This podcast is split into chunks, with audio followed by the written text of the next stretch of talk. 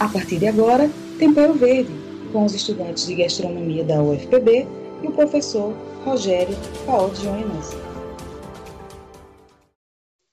Olá, ouvintes! Hoje temos o privilégio de ter como convidado Adilson Santana, ele que é professor de gastronomia, sócio proprietário da Escola de Negócios e Profissões, membro do movimento Slow Food e líder da comunidade Slow Food Paraíba. Então, Adilson, eu queria começar te perguntando, né? Claro que você vai fazer uma apresentação breve sobre você, sobre o seu trabalho, mas de que forma nós podemos construir uma relação mais responsável com o meio ambiente a partir da alimentação? E o que você entende por comida de verdade? Ok, Flora. Gente, boa noite. Muito obrigado pelo espaço. É muito bom estar nesses espaços virtuais ou físicos, né? Para falar sobre essa alimentação que a gente tanto sonha, uma alimentação voltada para o meio ambiente, para quem produz, para quem está ali na lida, né? Então, é, nosso alimento diário que nos fortalece enquanto humanos tanto fortalece o corpo como o espírito, como a alma. Então a gente tem, nós que somos profissionais, temos essa obrigação de olhar para o alimento uma, uma, de uma forma mais carinhosa, de uma forma mais abrangente. Muitas vezes é, ultrapassa as fronteiras do físico para o espiritual. Mas enfim, são duas perguntas bem, bem interessantes, né? É, eu vejo hoje uma grande preocupação da sociedade com o termo sustentabilidade, com o termo é, desperdício, né, evitar desperdício, enfim. Então a gente, o, o, o, profissional de cozinha, o profissional, ou até mesmo a dona de casa, já está muito voltada, ou voltados a, a essa preocupação e principalmente nesse momento, né, sobre questões voltadas ao alimento de verdade. O que é que nós estamos comendo? Qual é a origem desses produtos? Né? Qual é a relação que nós temos do alimento à mesa e todo o processo que envolve a fabricação desse alimento? Exemplo do pão. O que é que envolve o pão? O elemento principal do pão é o trigo. De onde é que vem esse trigo? Né? Então a gente sai do âmbito fechado do que era um cozinheiro ou um profissional ou até mesmo um simples comensal, né? do ambiente fechadinho, do quadradinho. E hoje em dia a gente começa a questionar, principalmente nesse momento aí pandêmico, né? De onde vem nosso alimento? Como é que ele é plantado, como é que ele é tratado, como é que ele é colhido e como é que ele chega à nossa mesa, como é que ele é transformado. Então a gente começa a construir essas relações em torno desse alimento. E aí começa a se aparecer vários questionamentos.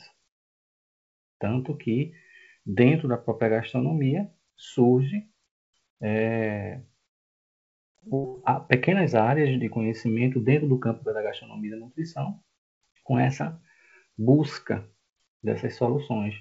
A comida funcional, a comida vegana, vegetariana. Então, uma série de fatores que vêm ao, ao longo do tempo transformando nossa alimentação. Nossa alimentação, nosso, não só nossa alimentação, mas transformando nosso comportamento alimentar. Que são duas coisas distintas. Então, essa é a importância da gente entender o, o, esse conceito. Então, é, aparece aí algumas soluções e dentro do campo da gastronomia aparece também uma área de estudo que é a ecogastronomia, que vem para dar luz a essas questões que vão desde o profissional de cozinha até meramente ali a, a, a dona de casa, aquela pessoa que está preparando diariamente sua comida para sua família. E aí a gente começa a questionar o que é a comida de verdade. Né? Então vamos dar um exemplo voltando para o pão. Né? agora dia 10 de junho, está para ser provado, aprovado, desculpa, uma, uma liberação de um novo tipo de trigo, semente, para ser plantado aqui no Brasil. É uma semente de trigo transgênica, modificada geneticamente, que é resistente tá, a vários tipos de agrotóxicos. E agora, dia 10, uma determinada comissão está para aprovar essa, essa entrada dessas sementes aqui para serem é, produzidas no nosso território. Enfim, o que é que isso traz de problemas para a gente? É uma pergunta, é uma incógnita, mas a gente sabe das preocupações. Primeiro, o que é a comida de verdade? O que é você fazer um pão em casa? O que é que você sentir o cheiro do pão? Testar, to, tocar nessa massa, sabe? Fornear esse pão. Ou na própria padaria, pegar aquele pão quentinho, passar manteiguinha ali. Mas o que você está, né, se passar, caso esse projeto for, for, for aprovado, como é que nós vamos nos questionar nesse sentido? Nós somos os maiores, os maiores consumidores de pão francês né, no Brasil. Né? Então, aliás, no mundo. Então, é um pão que, que, que todos nós temos esse hábito cultural, a essa hora assim, de buscar o pão para comer agora, na hora do café, da janta, e amanhã logo cedo. Imagina a gente estar tá consumindo essa comida que não é de verdade, gente. Vamos ser sinceros. Uma semente que vai dar um, que vai dar um fruto, que vai dar lá uma, uma, uma nova semente modificada para ser resistente a um veneno. Vocês acham que isso está certo? Qual é o malefício disso? Saúde humana e a saúde ambiental. De cara. Isso ao longo do tempo vai afetar o quê? Não só a, a, a nossa saúde, mas também esses venenos que agora, só nesse, nesse momento agora, foram para mais de 493 tipos de agrotóxicos aprovados. Então, voltando à sua segunda pergunta sobre o que eu acho sobre o conceito de, da, da comida de verdade, é justamente a gente começar a entender toda essa cadeia produtiva faz parte da nossa profissão entender como é produzido o alimento. Existe uma diferença muito grande entre commodities e comida de verdade. Né? E o que chega à sua mesa é transformado. Então é um momento que a gente entra para debater, para discutir, para levantar novas soluções. E a gente tem como, como minimizar esses efeitos. É uma guerra, é uma briga de lados né, que a gente sabe que o mais fraco sofre. Mas o mais fraco é a base. É a base que consome. E essa base, quando começa a ficar instruída, quando começa a entender os processos, ela tem um poder de libertação. Então, a gente volta a, a escolher ou ter preferências pelaquela comida da vovó, dos nossos antepassados, por uma questão de sobrevivência. Entende? Então, é, a comida de verdade nada mais é do que a sua escolha. Porque você tem o poder de decisão. Se você quer continuar comprando na prateleira do supermercado, parte da sua, da sua, da sua feira semanal ou mensal, ou você quer frequentar mais feiras orgânicas, mais feiras de agricultura familiar, onde você tem contato direto com o produtor e com os produtos originários da agrobiodiversidade, que nosso país é tão rico nesse tema. Bom, é, gostaríamos de saber por que você defende que o consumo de alimentos deve ser de forma justa, limpa e sustentável. Nós defendemos essa, essa frase, eu acho essa frase né? Tá tão bacana, o alimento que você falou, o alimento justo, né? O alimento bom. Por que, que a gente defende? Dentro do alimento bom, tá? É um alimento que tem que o, o agricultor, um agricultor tradicional, ele produz um determinado tipo de cultura onde ele não acelera processos. Então, se ele planta um feijão, ele planta dentro de um contexto tradicional, é praticamente ancestral, que é o milho, que é o girimum e o feijão. Essa é a primeira base. Isso é, isso é, é ancestralidade pura. Por quê? O grão do milho, quando germina, sobe, fica vertical. É o suficiente para o feijão nascer, e como o feijão é de rama, ele vai subir pelo pé de feijão. E a abóbora girimum tem folhas largas que vai manter a umidade do solo. Entende? Então, ele não acelera processos. Ele não trabalha com monocultura. Ele trabalha com cultura, com diversas culturas alimentares. E consociando, combinando. E esses saberes são ancestrais. Então, isso é resultado de um alimento bom, que não houve processos acelerados de maturação, que não houve processos acelerados de germinação, que não houve queima, carbonização, entende? Então, esse é um alimento bom, né? Um alimento limpo, porque ele não trabalha com agrotóxico. Um produtor que tem essa consciência, que isso resulta no nosso consumo também consciente, eu estou falando de uma ponta para chegar na outra, né? Ele é um produtor que trabalha produzindo seu próprio veneno. É interessante, que até eu aprendi a fazer, fiquei é, lá no, no sítio desse colega, é urina de vaca com pimenta malagueta, com mastruz, algumas ervas que eliminam cheiro, sabe?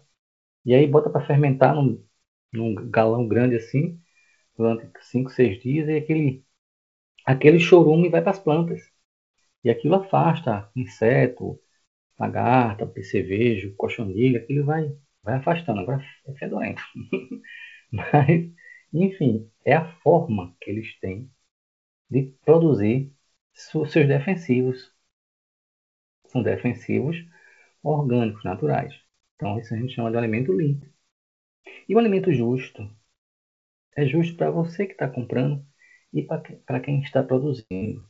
E na minha fala anterior com Flora, eu falei sobre essa questão da preferência de você é, é, ser livre para opinar entre uma prateleira de supermercado ou uma feira de agricultura familiar. Porque nesse processo você elimina o atravessador em muitos e muitos casos, principalmente para o básico que a gente compra em casa. Então você imagina, você tem um alimento bom, que não sofreu alterações, que respeita a sazonalidade, um alimento limpo, sem agrotóxico, e um alimento justo, para quem produz, para quem compra e para quem transforma. Ah, mas isso é tão romântico? Isso é possível? Isso já é possível. É o que mais a gente vê hoje em dia são essas tendências e essas preferências. Quando eu chego, eu não sou daqui, tá? Eu sou de Recife, estou aqui há 12 anos. E quando eu chego aqui, só existia duas feiras de, de agroecologia aqui. A do a feira na quarta-feira do Shopping Sebrae e a da UFPB, na sexta-feira. Hoje, quantas feiras dessas já se apresentam aqui em João Pessoa? São várias, inclusive o centro, a SECAF. Então, isso aí é um apelo que a população, que a sociedade né, impôs de preferir esses alimentos. Então, está aí na prática onde a gente pode consumir, onde a gente pode comprar esses alimentos. Não só alimento natura, tá? Lá existem vários tipos de alimentos já processados mas de forma mais natural. Então, eu defendo essa, essa frase tão. Até dentro do próprio Joe Food a gente fala que é uma frase muito romantizada.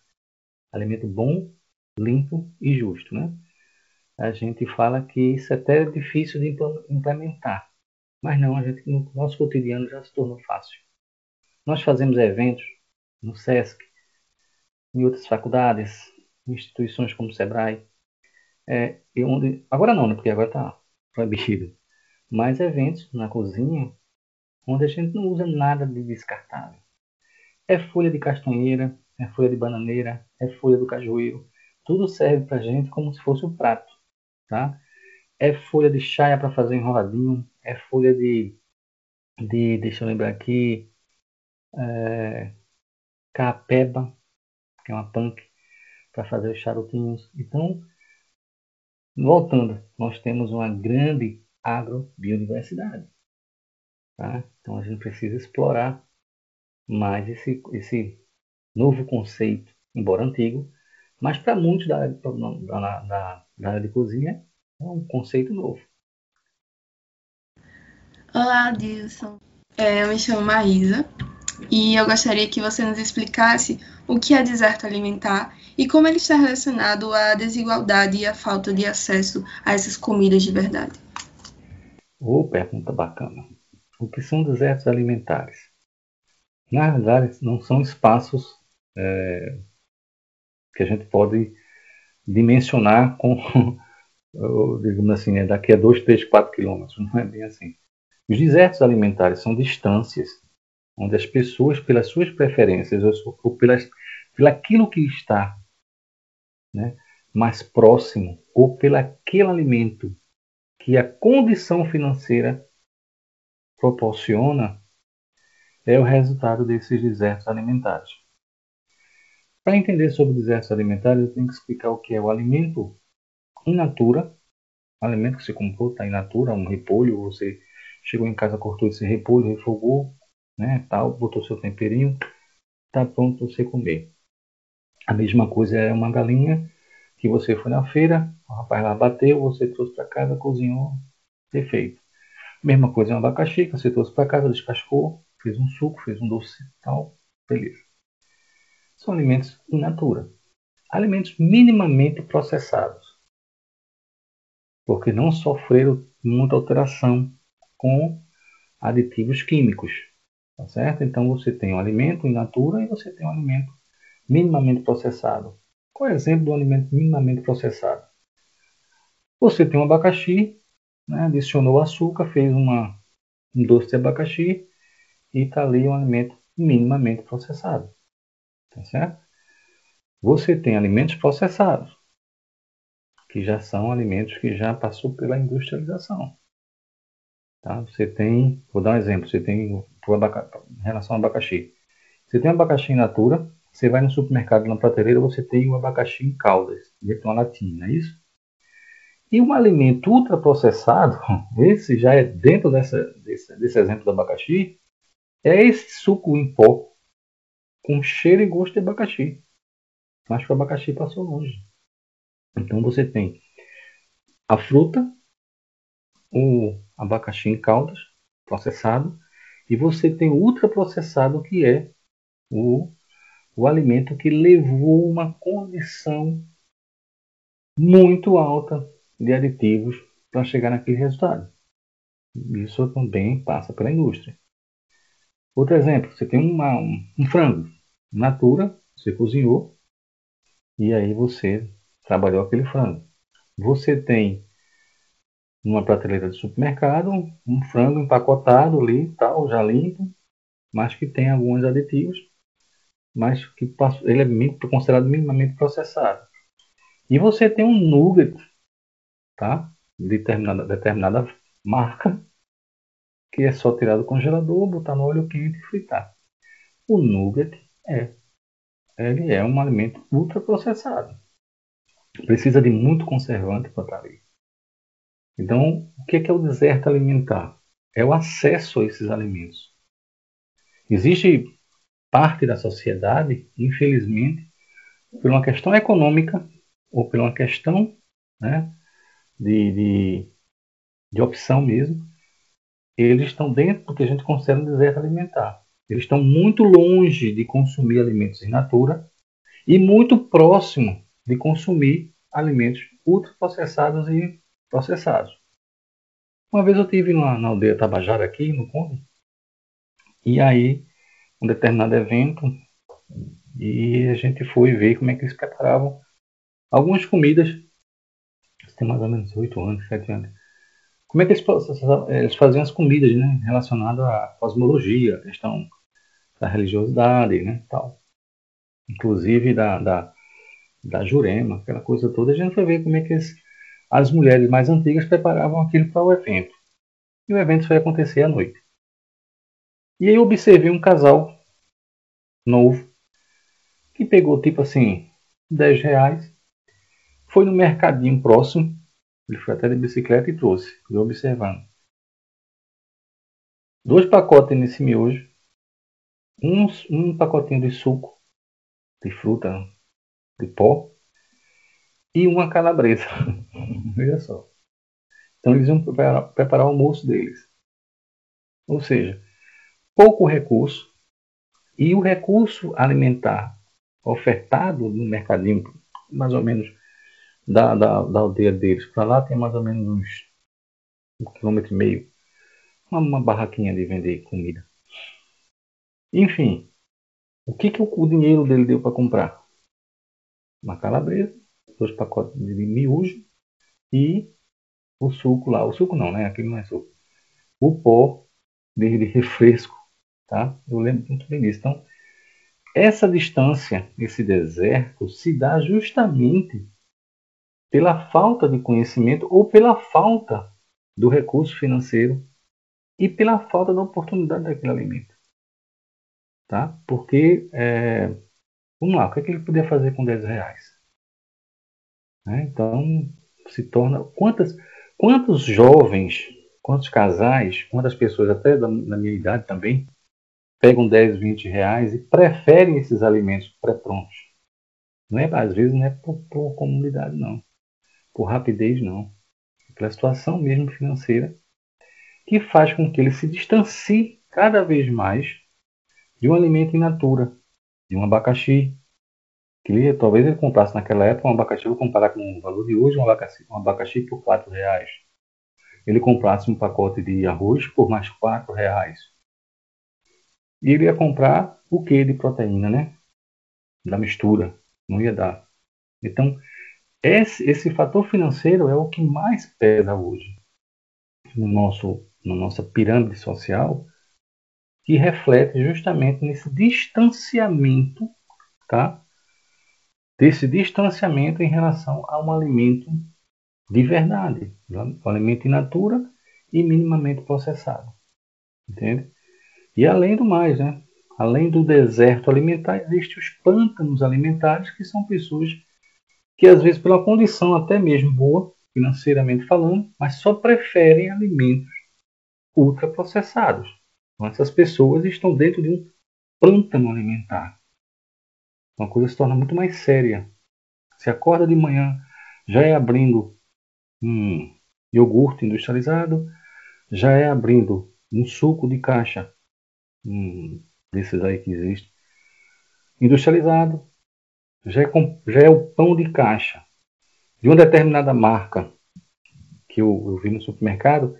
Eu estava no mês de novembro e existia um pão de caixa de uma determinada marca, não vou falar, que a validade desse pão de caixa ia até março. Gente, eu adoro fazer pão. E eu fiquei horrorizado em saber que um pão passa mais de três meses para passar a validade dentro de um, de um, de um de uma embalagem plástica até meia rígida, mas fechadinha com aquele mesmo aquele mesmo grampinho que a gente está acostumado a ver, e ele passa esse tempo todo.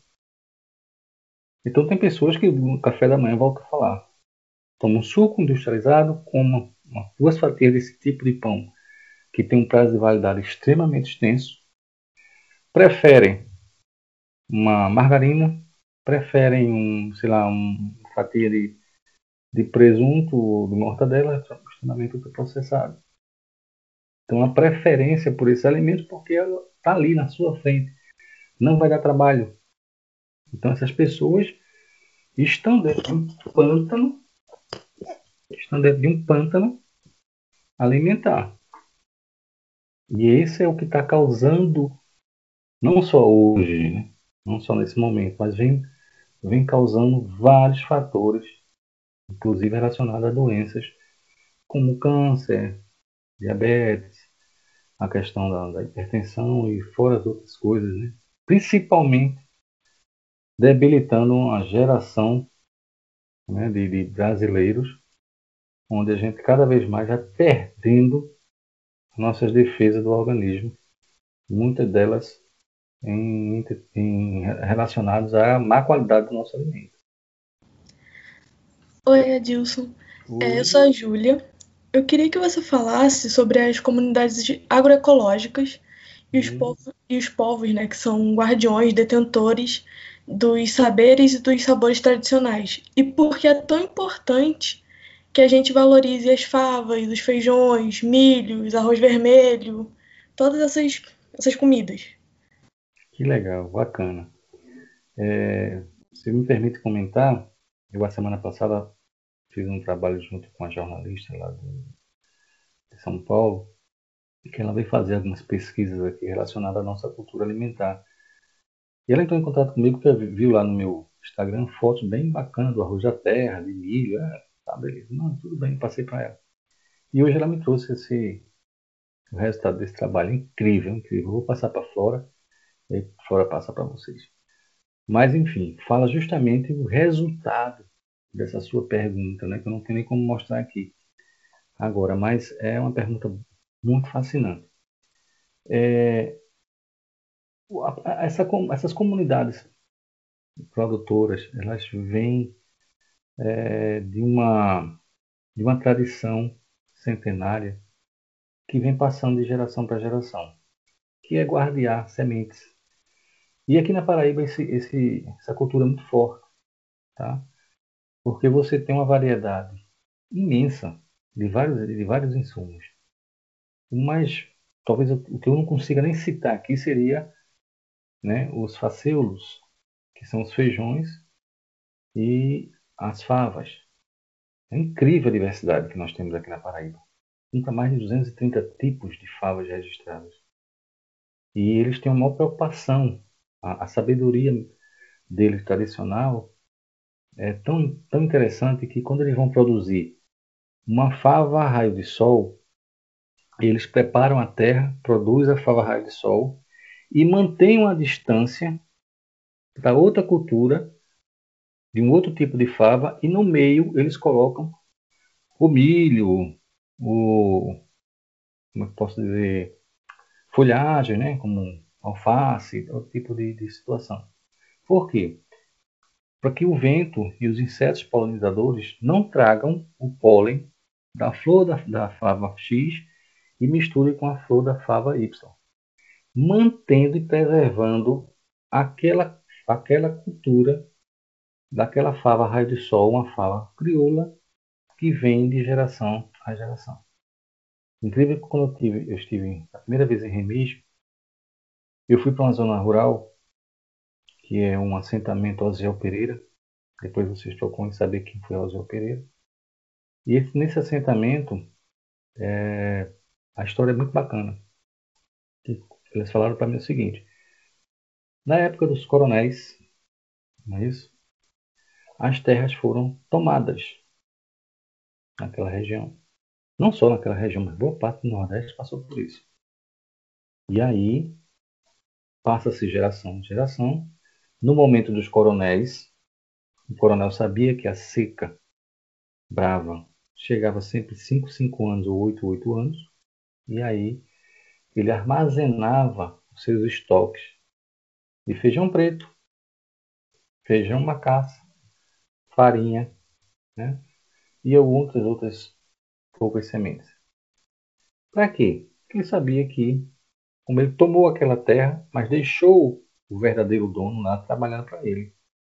Então, se ele produzia, sei lá, 10 sacas de feijão, então sete sacas ou seis sacas ia para a casa grande, para a casa do coronel, naquela época, né? E aí, quando a seca chegava, lá vai lá o, o, o verdadeiro dono da terra pedia benção ao padrinho coronel, porque a família estava passando necessidade. E ele dava em cuias, cuia de farinha, cuia de feijão, uma carne secada, e assim foi passando ao ponto do coronel falecer, passar para uma outra geração, essa geração se formou, e essa geração não quis mais saber daquelas terras, e aí já vem uma terceira geração, praticamente, vamos voltar aí a uns 30 anos, 25 anos atrás, voltando precisamente 30 anos atrás, nesse caso, um desses filhos do coronel, desses netos, não tem interesse nessas terras, mas não, vamos devolver essas terras aos seus legítimos donos. E assim fizeram. Dessa forma, muito dessas famílias, nesses períodos do coronelismo, eles começaram a guardear sementes, porque o coronel só permitia guardar ou plantar aquilo que ele queria.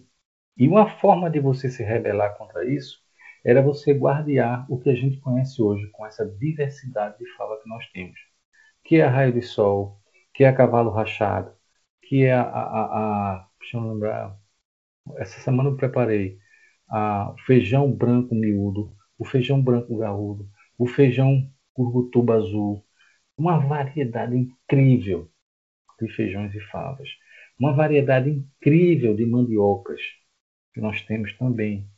Mandioca que leva dois anos para produzir a mandioca na terra, mas que tem um sabor diferente. Tá? Então nós temos uma infinidade. Agora está voltando também a, a, a, a cultura de plantar é, vários tipos de mandioca para atender uma demanda, justamente a demanda da preparação dessas, dessas mandiocas, dessas farinhadas, em casa de farinha e não em ambientes de processamento rápido. Então, é uma coisa bem bacana que vem acontecendo recentemente.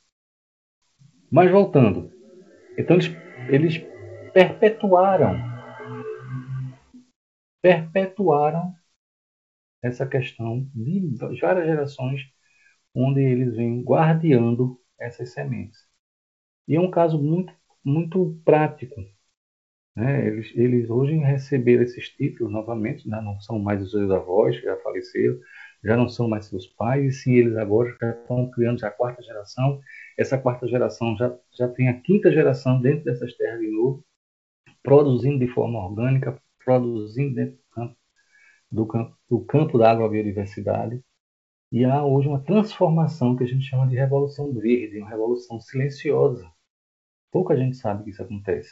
E a Paraíba está classicamente envolvida nisso. N exemplos, como agora recentemente o cuscuz da paixão, que é proveniente desse conceito de preservação de sementes crioulas, que eles chamam remis de semente da paixão, por contar toda uma trajetória de luta e de resistência de receber essas terras novamente e preservar. Hoje você chega num lugar como esse, um assentado como esse, ele tem dois, dois três tipos de coentro. Ele planta o maracujá mochila na mata. Ele faz a área de transição da mata. Ele preserva a mata, porque sabe a importância dessas matas preservadas, porque ele tem água de qualidade. Ele não depende da cajepa dessas empresas. Né? Então, ele depende da produção interna. Então ele tem manga, ele tem coco, ele tem acerola, ele tem pitanga, ele tem é, é, mamão, ele tem os tubérculos, inhame, batata doce, batata doce amarela, batata doce roxa. Então isso a gente chama de agrobiodiversidade. Dentro do campo da agricultura familiar. Porque quando a gente fala sobre agrobiodiversidade no geral, que envolve os biomas e os, e os microbiomas de cada região, abre-se outros parâmetros. São frutas raras, são saberes tradicionais raríssimos de transformação de alimentos. Então, nós temos hoje um, um conceito e um respeito dentro desse, desse, dessa análise de um profissional de cozinha, de nós como profissionais, nessa intrínseca relação com esses produtores. É um elo fortíssimo que cada, cada ano mais fortalece, que é essa troca de conhecimentos. Eu, pelo menos, a minha base, a minha transformação é oriunda dessas bases, é oriunda dessas famílias que me ensinaram muito. Me ensinaram primeiro a ter consciência e, a, e valorizar o que é da terra. Segundo, o respeito por esse alimento, porque eu vi como que eles preparam até chegar à mesa da gente. Sabe? E você fica fascinado, você fica apaixonado com isso, com essa condição né, de, de limpa, transparente né, e justa de, de, de, produção de alimentos.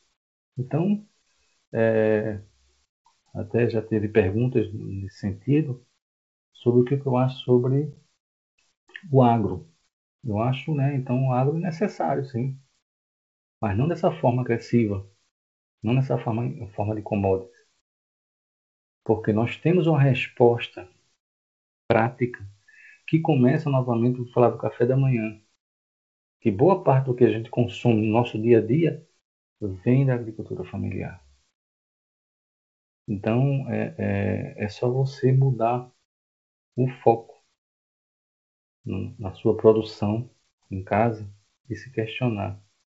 Novamente, eu digo, questione sempre de onde vem seu alimento, para você poder criar esse conceito do alimento de verdade, da comida de verdade. Né? E esse, esses, essas pessoas que trabalham dentro desse campo são pessoas que representam comunidades não só é, rurais, mas que estão relacionadas a, a quilombolas, que pegam, que extraem leite do coco catolé, uma muqueca maravilhosa que eu comi, da estação do, do coco catolé. São os, os, os tabajaras e os potiguaras, com a sua forma de prensar o dendê a frio, e tem um bom óleo de dendê nosso aqui, produzido por eles. Sabe? Então, fora isso, as preparações, tá? Eu, eu, tava, eu estava, acho que mais ou menos uns três anos, é, com uma, uma, comunidade potiguara, e eles prepararam um manuê de marisco. Né? Então, eu fiquei encantado com aquilo. Massa de mandioca, envolta a falha de banana, Leite de coco já cozido ali com, com marisco e camarão, perfeito. Preparação edêmica deles ali. Coisa que a gente tem que realmente, às vezes, é, sair um pouco da cozinha para conhecer esses territórios. Eu, eu, eu, costumo dizer o seguinte, que para a gente construir nosso terroir, nós precisamos repensar o contexto desse terroir. O terroir brasileiro começa pelos biomas, pelos microbiomas, até chegar na transformação pelas mãos dos povos tradicionais. Esse é o único caminho. Não vai ser a gente pegando um produto de fora, botando na nossa, na nossa bancada e dizer que isso aqui faz parte do nosso terroir. Não vai ser pegar um produto do agronegócio e dizer isso aqui faz parte do meu terroir. Não é. Não sei se vocês vão concordar comigo, mas o nosso terroir brasileiro, nosso terroir nordestino, nosso terroir paraibano, começa com os povos tradicionais, pelos seus saberes e fazeres, que eles guardeiam com tanto amor e com tanto carinho, e mais, que eles, além de perpetuar, eles compartilham conosco, que somos da área da gastronomia.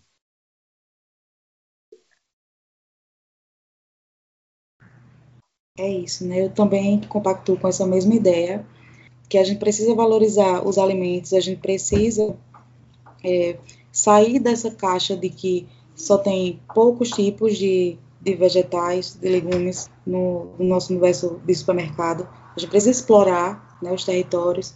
Então, essa é a mensagem né, que a gente precisa, enquanto profissionais de gastronomia, que a gente precisa passar para a sociedade, né, de uma forma geral de conhecer o produto e de usar e extrair óleos, né, do, dessas frutas e, e oleaginosas, enfim. É, Para mim é sempre uma aula escutar a Dilson, porque ele sempre contribui muito no meu aprendizado. E a gente só tem a agradecer pela sua participação aqui no nosso podcast Tempero Verde. E é isso. Eu é, agradeço muito essa oportunidade, gente. E. Que pena que está acabando, né? Oh. Mas, enfim. E quanto mais a gente repassar esse, esses, essas conversas, esses debates, mais vai aumentar essa conscientização coletiva. E olhe que ela está aumentando. Né? Então, esse é o momento.